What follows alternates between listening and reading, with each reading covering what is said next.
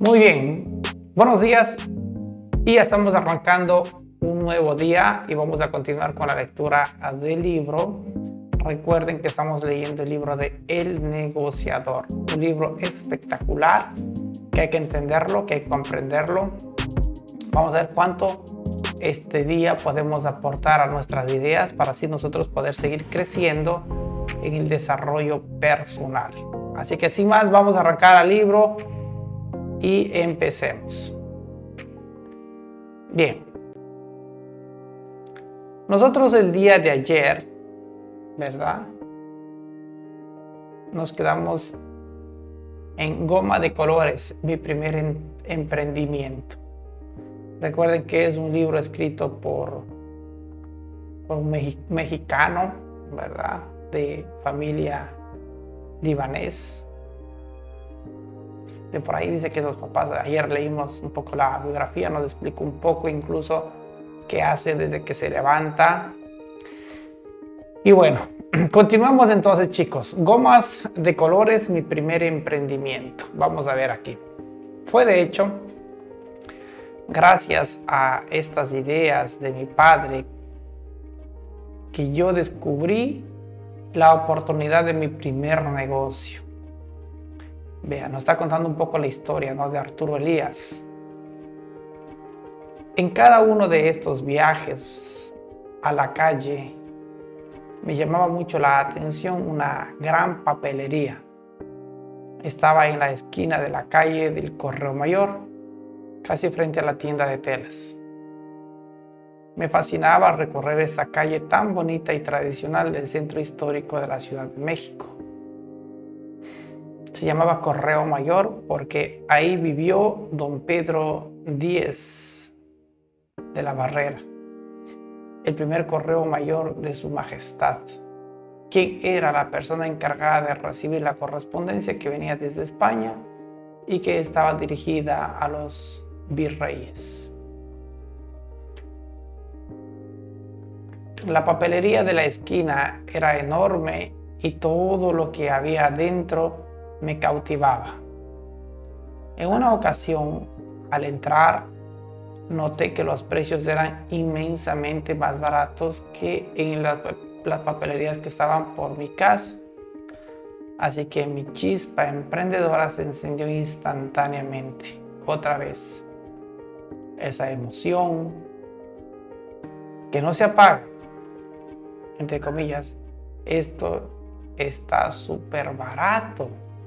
Voy a comprar cosas aquí y las vendo en el colegio, entre comillas, pensó, ¿verdad?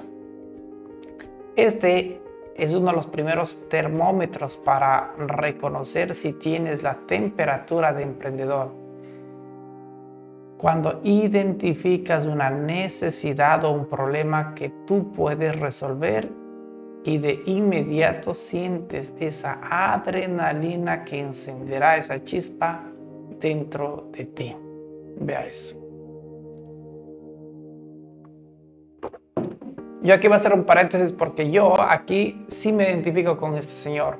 Yo cuando vi Herbalife, me tomé los productos de Herbalife sentí lo buenos que eran,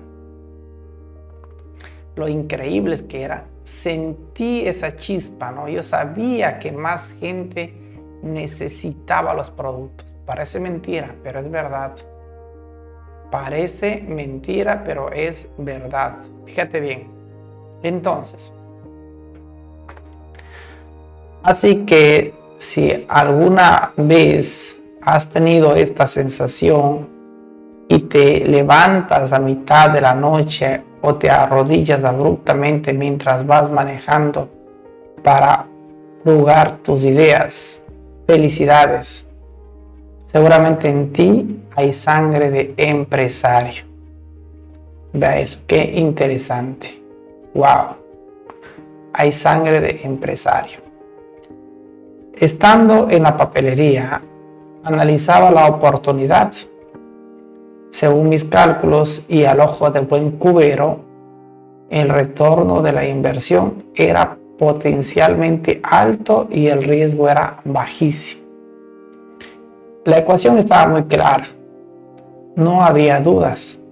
Tomé acción y mi primer emprendimiento había nacido. Empecé comprando un lote de gomas de colores que además olían riquísimo. Vea. La compré por un precio de mayoreo y las vendí en el salón de clase por cuatro o cinco veces su costo. Y aún así seguía estando en buen precio. Fíjate qué interesante.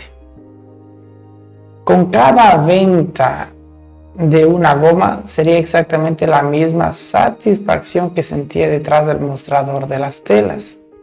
Ese más, esa emoción de completar una transacción. Vea. Qué fascinante, ¿no? Vender. ¿No es eso fascinante conseguir un nuevo cliente? Es muy fascinante realmente. ¿ah? ¿Ustedes qué dicen? ¿Están de acuerdo? Cierto. No el hecho de que el prospecto te diga, ya lo voy a comprar, o me interesa, o de pronto simplemente sus gestos de que está interesado, ya es una emoción impresionante, diría yo. Impresionante.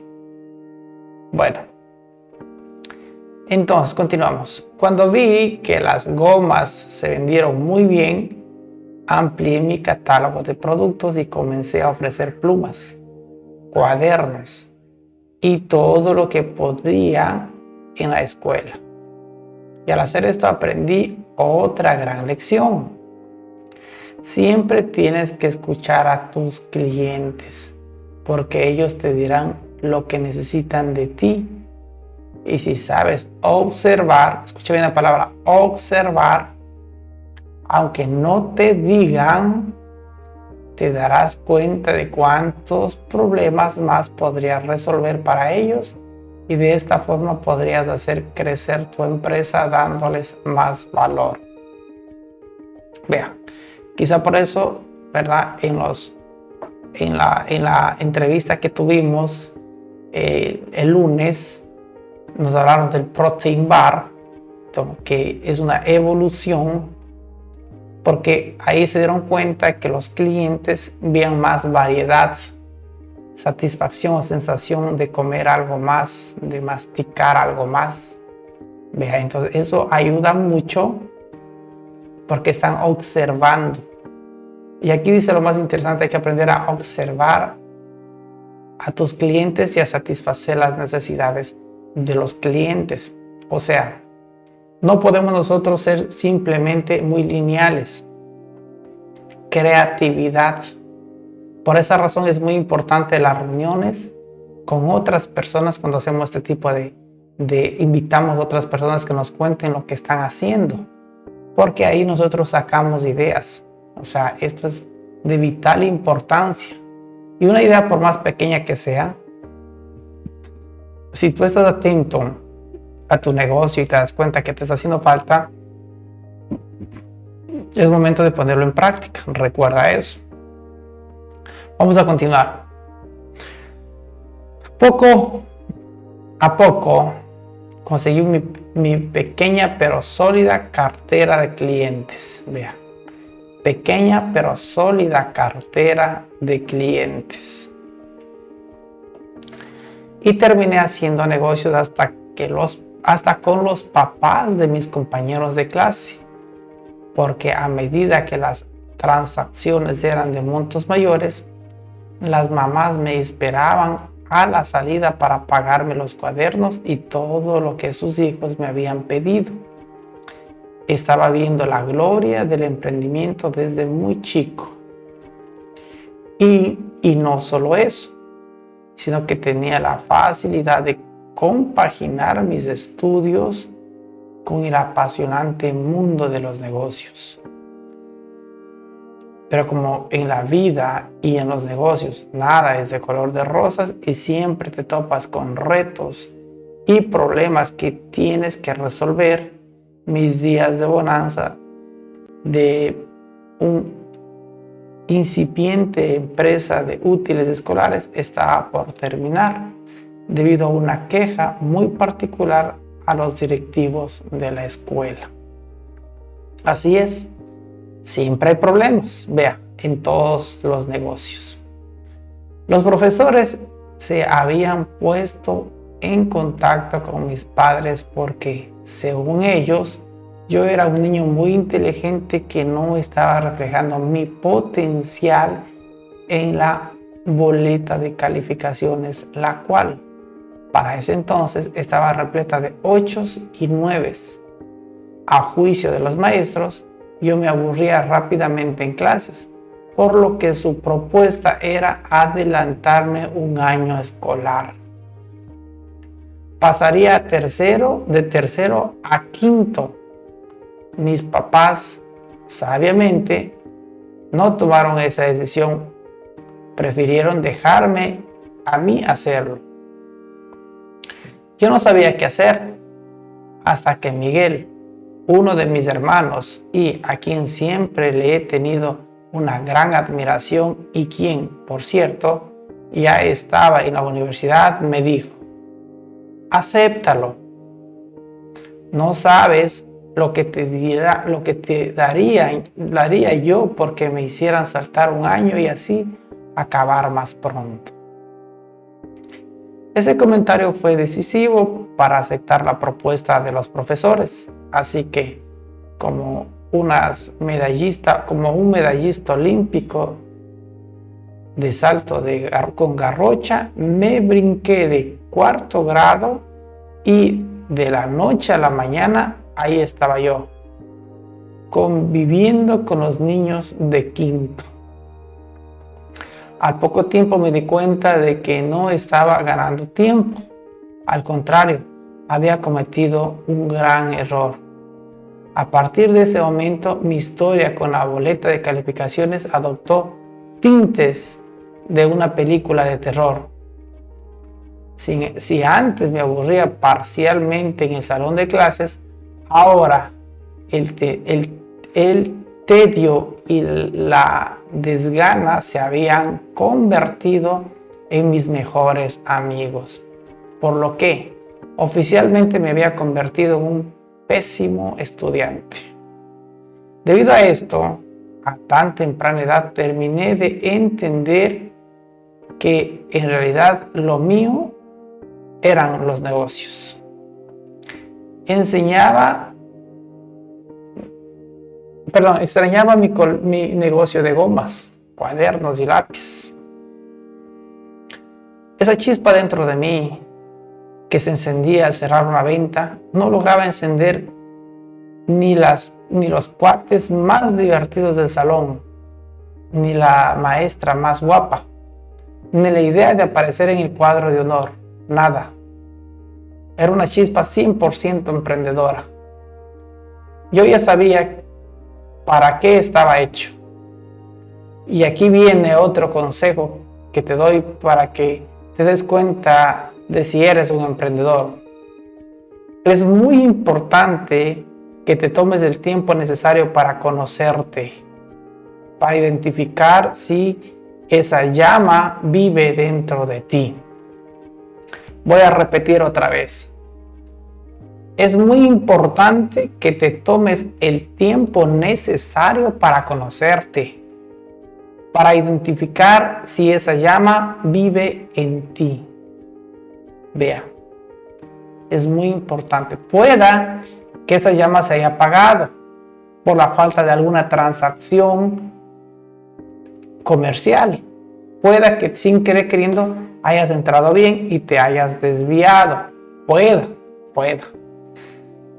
¿Quién sabe? Tienes que ver si hay esa llama dentro de ti y si no, avivarla. En los libros anteriores nos han dado muchas herramientas, como por ejemplo el empezar a trabajar duro para empezar a tener un nuevo cliente nuevo que te avive, ¿no? que te active. Necesitas esas emociones ¿no? nuevas. Por eso hay que trabajar más duro para activar las emociones. No. Porque si estás muy frío, puede que tomes una decisión equivocada. Y estás de aquí, te vas a un empleo y te puedes aburrir peor. ¿no, ¿no es cierto? En fin, continuemos. Pero, si aún no la sientes, no descanses la idea. Puede aparecer en cualquier momento. Tan pronto descubras una pasión o un talento que pueda ser una gran idea de negocios. Ahora, sigue observándote, sigue observándote mientras, no, no, perdón, sigue observándote, conociéndote, intentando nuevas cosas. Quizá la llama sí está ahí, pero se encuentra apagada y un evento o una circunstancia de tu vida puede encenderla en un instante. Justo lo que acabamos de hablar, ¿ves? Ahí está. Continuemos. El emprendedor nace, pero también se hace. Es importante comprender esto. El emprendedor nace, pero también se hace. Vea eso. Las experiencias de nuestra juventud moldean lo que hacemos más adelante en la vida. Lo dijo Jim Comte, fundador de WhatsApp. Vea. No, no todas las historias dentro del mundo de los negocios y del emprendimiento son como la mía, que tuve la fortuna de tener abuelos emprendedores y además tuve un ejemplo de mi papá, quien me acercó desde muy chico al emprendimiento y gracias a ello conocí entre rollos y telas y sumando, restando y dividiendo en la máquina registradora mejor que como lo hacía en las clases de matemáticas en la escuela. En otras palabras, él se educó en la práctica propiamente, en el campo de acción, en el campo de batalla. Pero no todos tienen que esa misma historia. Hay muchos ejemplos que pueden servirte de inspiración si mi historia no se parece a la tuya. Para muestra un botón, ¿por qué? La pregunta es, ¿sabías que Jan Kaum, el cerebro detrás de WhatsApp, vivió en la indigencia? Vea eso. No, yo no sabía. Vamos a ver aquí. Ese emprendedor de origen ucraniano llegó a California, Estados Unidos, en 1992 con su padre y su abuela a través de un programa de apoyo social, consiguieron un departamento y comida. Vea, a través de un programa de apoyo social. Pon atención, eran muy pobres. Ojo, y ahí consiguieron departamento y comida. Con un trapeaba los pisos de una tienda de alimentos. El joven era autodidacta y comenzó a conocer la programación a través de manuales de segunda mano. Su interés por el tema y su pasión lo llevaron a conseguir un lugar en la Universidad Pública de San José. Juan, no, no asistió al Harvard ni a Stanford su inteligencia, su pasión y su motivación por emprender y, superarse rendirían frutos. Con perseverancia y el conocimiento auto adquirido desde chavo, repito, auto adquirido desde joven, desde niño. Consiguió un puesto en Yahoo en donde conoció a Brian Anton y juntos, tiempo más tarde, un 24 de febrero del año 2009, fundaron WhatsApp. Una herramienta de comunicación sin la que probablemente no existiría el mundo como lo conocemos hoy. Estos emprendedores detectaron una necesidad en el mercado y supieron llenar el vacío importante. WhatsApp terminó convirtiéndose en una aplicación de mensajería móvil más grande del mundo. Vea eso. Bien lo dijo alguna vez Jet Bezos. el CEO de Amazon. Temo más a dos chicos en un garaje que a la competencia que conozco. Vea eso. Eso lo dijo Jeff Bezos, el CEO de Amazon. Saben que hoy por hoy es el hombre más rico del mundo, Jeff Bezos, ¿verdad? Es el dueño de Amazon. ¿Verdad? Temo más a dos chicos en el garaje que a la competencia que conozco. Vea. El próximo presidente posiblemente hoy esté escuchando este audio y quizá ni siquiera esté en los niveles más altos de la compañía. Quizás sea distribuidor o al 35%. ¿Quién sabe? ¿Quién sabe? Continuemos. Mis años en la escuela o de escuela no fueron cosa fácil. Como puede, como pude y a base de mucha fuerza bruta logré terminar la prepa y le pedí a mis papás un año sabático. A fin de cuentas, ya me había ahorrado un año en escuela. Entonces, con 19 años, me dediqué de lleno a lo que más me apasionaba, hacer negocios. Me metí de tiempo completo a la tienda de mi papá, ese sitio que desde niño me había hecho sentir tan pleno y feliz. Sin embargo, en esa etapa mi trabajo ya no se trataba de vender un metro de tela, sino de cumplir con tareas mucho más complejas pero muy enriquecedoras. Como por ejemplo, comencé a acompañar a mi papá a sus desayunos de negocios, encuentros en los que negociaba sus cotizaciones para vender uniformes industriales a clientes muy grandes e importantes, entre ellos el Seguro Social, el Ejército Mexicano y otras instituciones públicas, así como también grandes empresas privadas y muchas reconocidas fábricas de la industria.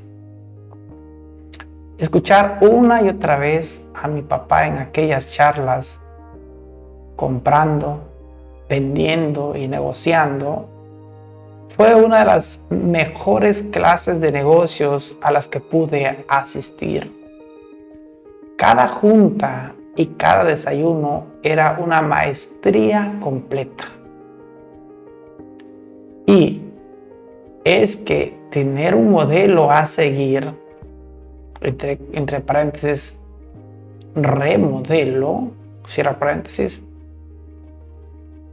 puede llegar a tener un gran impacto en tu aprendizaje, en tu vida y en las decisiones que tomes en el futuro. Un modelo es una persona a la cual tú sigues de forma inconsciente. Lo que hace esa persona tú haces. Es como un espejismo, ¿no? Ese es un modelo. ¿Verdad? Y, entonces tener un gran modelo, porque cuando uno es estudiante y joven o adolescente, uno tiene un modelo que es un compañero de trabajo, un compañero de salón, ¿no? Y a veces o es pilas y va por buen camino, o no es pilas y va por mal camino. Entonces uno qué hace? Depende con quién te reúnas, ¿no? depende de ese modelo, te vuelves o buen estudiante o mal estudiante. Ya ven, todos tenemos una historia, ¿no? Y quizá puedas identificarte que eso es un modelo.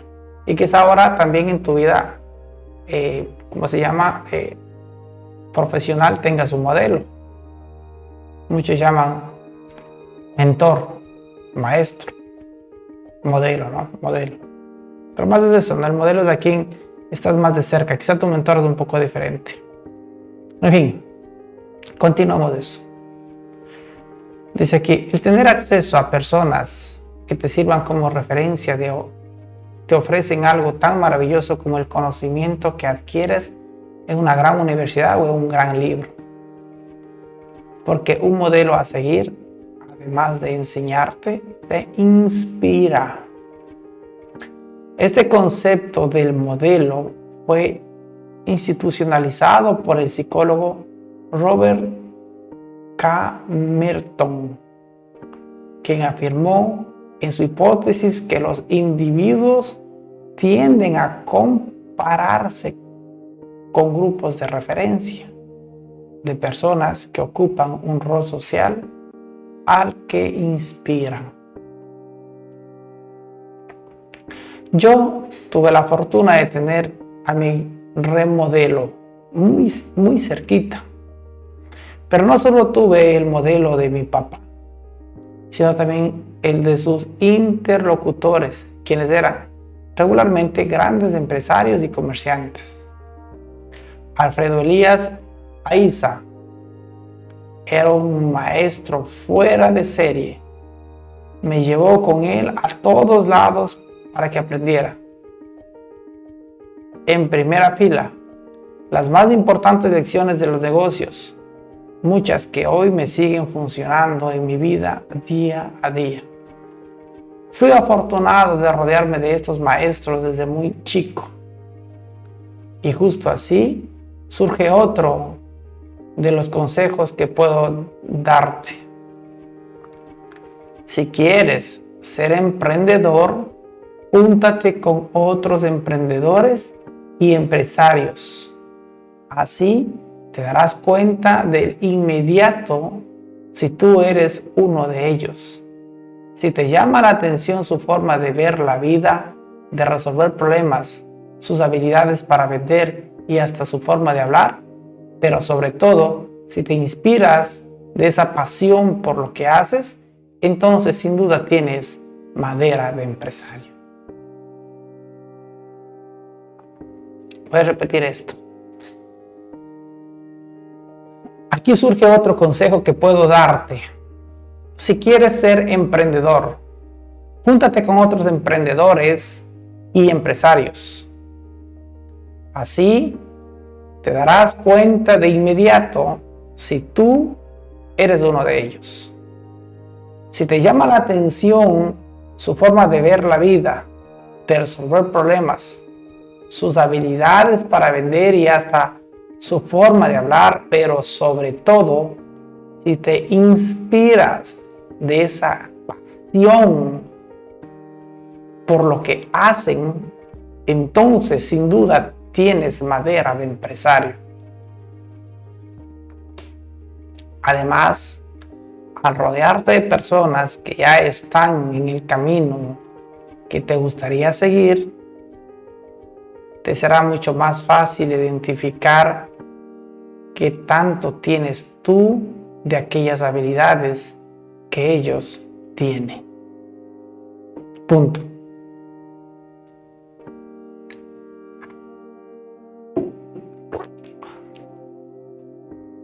Prepárate, continuemos, prepárate para fracasar y volver a empezar.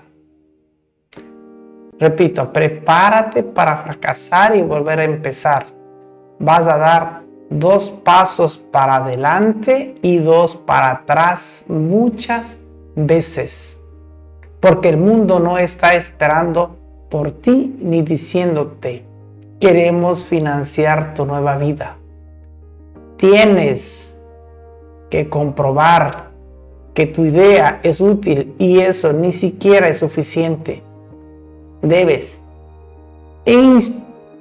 institucionalizar tu idea y hacer que mucha gente lo diga. Es una necesidad, la vida seria mejor si tuviéramos eso. Es una necesidad. La vida seria mejor si tuviéramos eso, entre comillas, ¿no? Los líderes, o mejor dicho, los límites, nosotros mismos lo ponemos. Los techos son hechos por el hombre.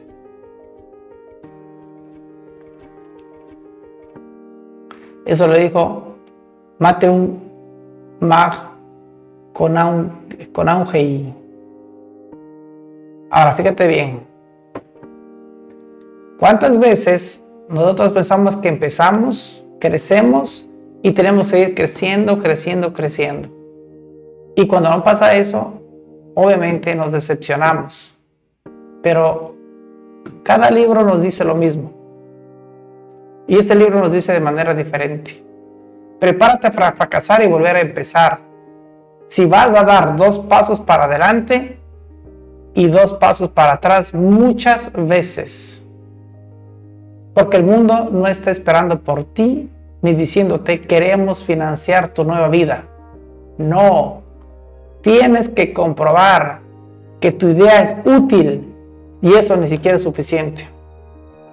Tienes que hacer que la gente crea en tus ideas, que la gente comparte esas ideas, que ellos crean y también haga eco de esas ideas hacia los demás. Y eso toma tiempo.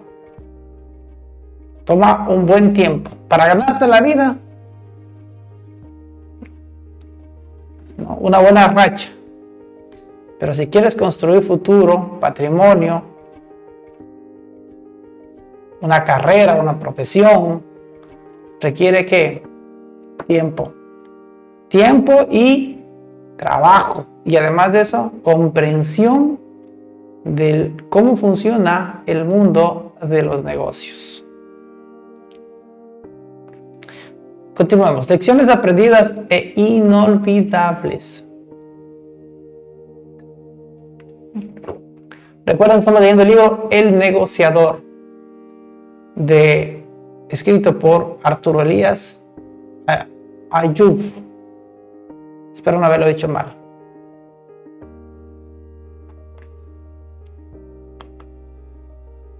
Lecciones aprendidas e inolvidables. Tuve la gran fortuna de trabajar al lado de mi papá por varios años y mi aprendizaje nunca se detuvo. Pero de todas las lecciones que pude aprender en todo ese tiempo, hay una en particular que jamás olvidaré. Yo tenía como 20 años. Era justo un año después de que entré a trabajar de lleno en la tienda.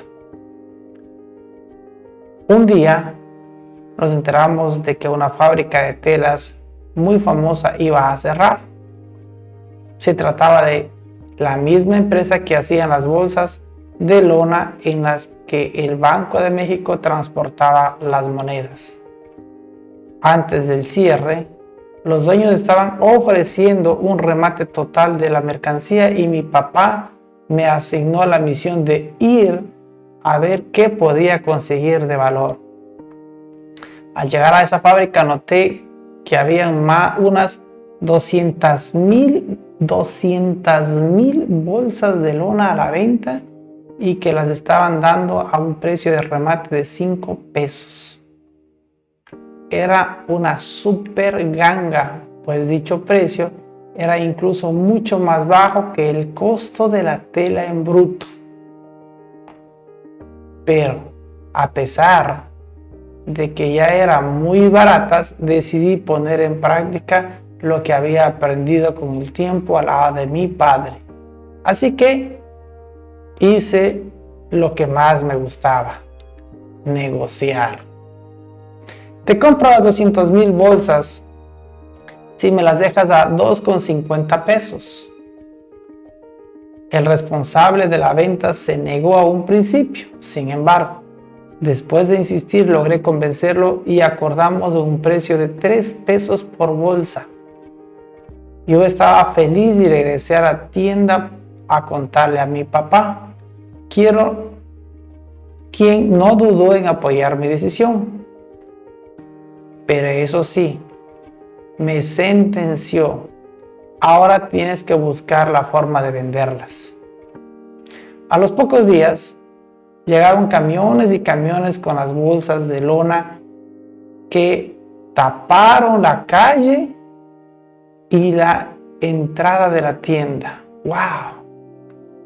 Eran hartísimas, ¿no? 200 mil. Tal escena casi le causa un infarto a uno de mis tíos que trabajaba con nosotros y de inmediato subió al despacho de mi papá para recriminarle. ¿Qué es eso? Mi papá me señaló con el, con el lápiz que tenía en la mano y yo rápidamente busqué un buen argumento para aliviar su preocupación. Tío, pero ¿ya viste el precio? No me importa el precio. Es que no hay manera de vender todo eso, replicó con molestia y continuó reclamándome.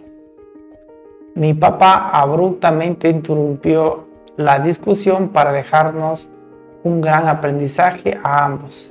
Y es justo aquí donde se da una gran lección que no olvidaré jamás. Cuando eres buen comprador, no necesitas ser buen vendedor. Cuando eres buen comprador, no necesitas ser, ser buen vendedor. Vea eso. Lo que entendí en esa situación es que las grandes ganancias de un buen negocio en realidad no se hacen cuando vendes, se hacen cuando compras. Si sabes comprar y compras bien, entonces te será mucho más fácil vender y además tu margen será más alto. Y eso era justamente lo que había que hacer con las bolsas de tela. Vamos a repetir esto porque no puede pasarse por alto. Cuando eres un buen comprador, no necesitas ser un buen vendedor. Vea eso. Qué importante. Necesitas ser un buen comprador. Mm, me encantó eso.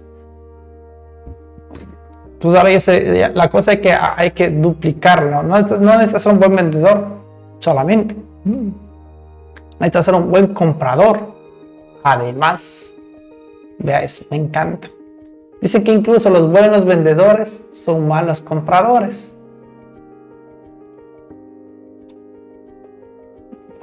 Ahora, entendamos, lo que entendí en esta situación es que grandes ganancias de un buen negocio en realidad no se hacen cuando vendes, se hacen cuando compras. Si sabes comprar y compras bien, entonces será mucho más fácil vender y además tu margen será más alto.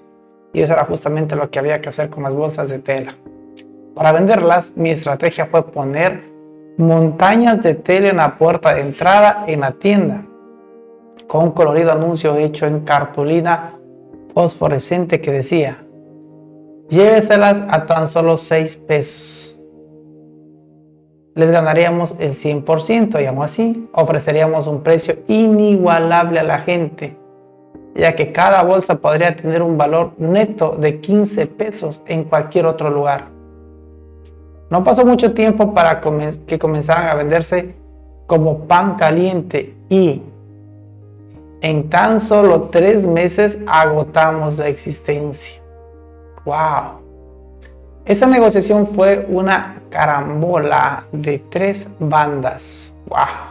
Por un lado, la tienda ganó muy buen dinero en poco tiempo. Por otro lado, nos, llenamos de clientes y antes que antes le compraban a la competencia. Y finalmente empezamos a vender a distintos tipos de clientes que hasta entonces no teníamos.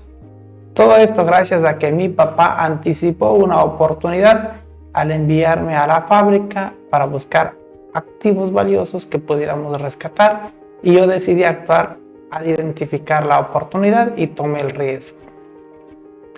Para, para un gran empresario las oportunidades están en todos lados. Escuchen esto chicos.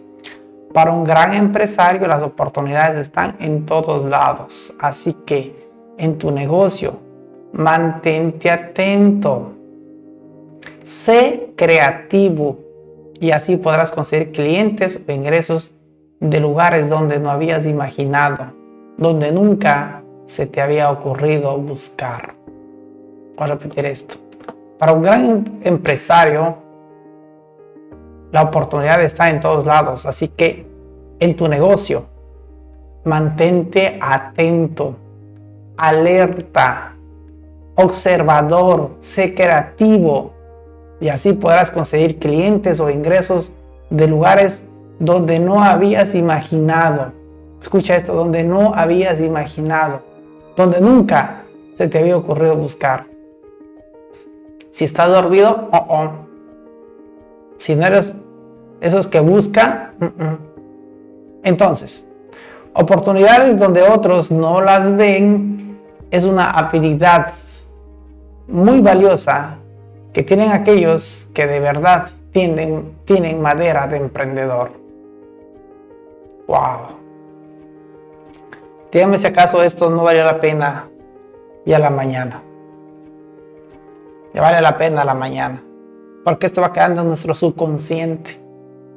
Se va impregnando como la fragancia o el aroma se impregna en, nuestro, en nuestra ropa, en nuestro cuerpo, en nuestro, en nuestro cerebro. Así esta información se penetra y se va entrando en los surcos de la mente. Y ahí se va quedando para en cualquier momento hacer clic. Pareciera que no pasa nada, pero va a pasar. Ya van a ver, con ustedes, en cualquier momento va a explotar unas ideas impresionantes de sus negocios, van a empezar a crecer como mina de oro. Continuemos. Los líderes pasan el 5% de su tiempo en el problema y el 95% del tiempo en la solución. Lo dijo Tony Robbins. Los líderes pasan el 5% de tiempo en el problema. Poquito tiempo. Porque si hay problema, por supuesto. Sí, pero no, no usan su mayor tiempo en eso. El 95% del tiempo lo usan qué? En la solución. Vea, claro, no se trata de aventarse como el borras ante lo que a simple vista parece ser la oportunidad de tu vida. Porque como bien dicen, no todo lo que brilla es oro.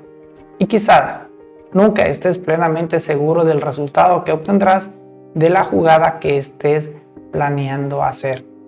Pero cuando tienes la información suficiente, cuando ya agarraste un poco de colmillo, no, colmillo y afinaste tu sensibilidad para identificar negocios, puedes atreverte a tomar riesgos mayores. Y este es otro buen identificador para saber si estás hecho para el mundo del emprendimiento. Si tienes el estómago para correr riesgos, entonces tienes un gran empresario dentro de ti. Porque si hay algo que tengo claro en estos años en mi carrera, es que la ecuación riesgo versus oportunidad sobre la cual tendrá que tomar muchas decisiones es inevitable y el pan, el pan nuestro de cada día. Así es, efectivamente, todo es así. Todo el tiempo estamos tomando decisiones y corriendo riesgos, ¿no es cierto? Como quien dice, estamos todo el tiempo frente a ello. Hay todo tipo de riesgos, depende el nivel que uno tenga en los negocios. Pero cuando uno va tomando esos riesgos, uno como que va afinando el olfato, ¿no? afinando el gusto, ¿no? Como el catador, ¿no? El catador cuando empieza seguramente no, no sabe qué significa esos sabores, esos aromas, ¿verdad? Le dan dos vinos y finalmente para él le parece igual, es muy normal. A medida que va pasando el tiempo y va probando, probando, probando y, y, y experiencia y experiencia y error, vea, después de años se vuelve, se vuelve exquisito en los sabores. De la misma forma es los negocios. Al principio nosotros vea, vamos arriesgando. A veces arriesgamos simplemente nada. A veces simplemente es el miedo, el ego, quién sabe. A veces es algo que aparentemente no es así, ¿no? Cuando uno arranca es normal. Uno no arriesga eso, ¿no? De, montos de dinero. A veces, a arriesga pequeñas cosas. Pero si vas arriesgando esas pequeñas cosas, ¿no? Cada día, así como el catador, vas haciéndote mejor para el olfato, para los negocios. Con el tiempo ya arriesgas inversiones y con el tiempo arriesgas inversiones altas y grandes. Entonces ya vas avanzando, ya para ti el miedo se hizo a un lado, la timidez, las dudas van quedando a un lado, ya vas arriesgando cantidades de dinero, vas arriesgando muchas cosas, tu nombre, tu apellido, en fin, vas arriesgando tantas cosas y a medida que vas creciendo en este mundo de los negocios, entonces vas haciéndote más bueno. Y así sucesivamente, ¿no? Entonces la persona que es experta en negocios grandes, gigantes, es porque tiene ese, ese, ese, esa, esa, ¿cómo se podría decir? Tiene ese, eh, sabe, sabe diferenciar la textura, podría, si, si podríamos llamarlo de alguna forma, ¿no? la textura de qué es bueno y qué no es bueno. ¿Correcto? Pero entonces vamos empezando. Mira en qué nivel estás tú. Y siempre vamos a arriesgar. ¿Ok? Siempre hay que arriesgarlo. Vamos a darlo todo por el todo. Hoy día vamos a salir a darlo todo por el todo. Cuando estés prospectando, dalo todo por el todo. Cuando estés hablando con alguien, dalo todo por el todo. Cuando estás haciendo una presentación, dalo todo por el todo. Hazlo todo por el todo. Punto. Se acabó el problema. Siguiente. El mayor riesgo que puedes el mayor riesgo que puedes tomar es no tomar ningún riesgo. Lo dijo Mark Zuckerberg, el dueño de Facebook, ¿no? O el CEO de Facebook, no sé. El mayor riesgo que puedes tomar es no tomar riesgos. Qué, frase más impresionante. Qué desafortunado fui. Perdón, qué afortunado. Qué afortunado fui de haber trabajado con mi papá, que nunca, se, nunca le tuvo miedo al riesgo y jamás dejaba de sorprenderme. Sin duda, es el hombre que más he admirado en mi vida. Era una persona honesta, trabajadora, de valores firmes, inteligente. Alguien a quien todos saludaban con gusto. Recuerdo que cada mañana caminábamos desde la calle de, Pinos, del Pino Suárez, hasta Correo Mayor para abrir la tienda. En ese trayecto, todo mundo, incluyendo el dueño de un restaurante que servía los mejores chilaquines del mundo, solía, salía, perdón, salía de su local para saludar a don Alfredo. Yo caminaba detrás de él sintiéndome súper orgulloso de ese hombre que era mi papá y al que todos querían. En especial, una admiradora secreta que tenía en la tienda. Una señora que llegaba todos los días al negocio a la misma hora que nosotros para comprar un metro de jerga. Era raro verla ahí, siempre puntual, comprando lo mismo y a la misma hora. Después entendí que solo lo hacía para ver a mi papá de cerca. Y claro, mi papá era un hombre muy guapo y muy trabajador. Muchos decían que para la época era el hombre más guapo de México, ya que contaba con una gran personalidad. Vea, ¿no le parece increíble? Y otro también, un mensaje muy interesante que podríamos también captar de todos los mensajes que hemos visto, es, es pensar en ser ese legado para el hijo, ¿no? Qué orgulloso, qué orgullo de hijo, qué orgullo de hijo que, que, que sacó. Y la pregunta es, ¿qué orgullo va a tener el hijo de ti? Tu hijo, qué orgulloso va a estar de ti o qué, qué orgulloso va a estar de mí. Y ese es otro de los legados, esa es otra de las cosas que tenemos que trabajar. Recuerden, ahí hablamos de eso en la primera parte del libro, ¿no? Quizá por eso Arturo Elías también ese legado está trabajando mucho para su familia. Quizá él quiere que sus hijos, ¿no es cierto?, se sientan orgullosos de él en su momento. Y cuando uno trabaja por esos objetivos o tiene esos tipos de objetivos o metas en la vida, poco a poco se va dirigiendo hacia allá, a ser grande, a ser un gran padre, a ser un gran maestro, un gran trabajador, con los valores y los principios, ¿verdad? Bien puestos, trabajando con todo lo que se pueda trabajar. Y además de eso, teniendo éxito siendo ejemplo para la sociedad, contribuyendo para la sociedad. Vea eso. Qué increíble mensaje también que podemos sacar aparte de todo eso. Chicos, entonces hasta aquí nos vamos a quedar en la lectura el día de hoy. Espero que les haya gustado muchísimo y continuaremos obviamente como siempre, ¿no? No recuerden eso. Mañana nos vemos y vamos a continuar con esto.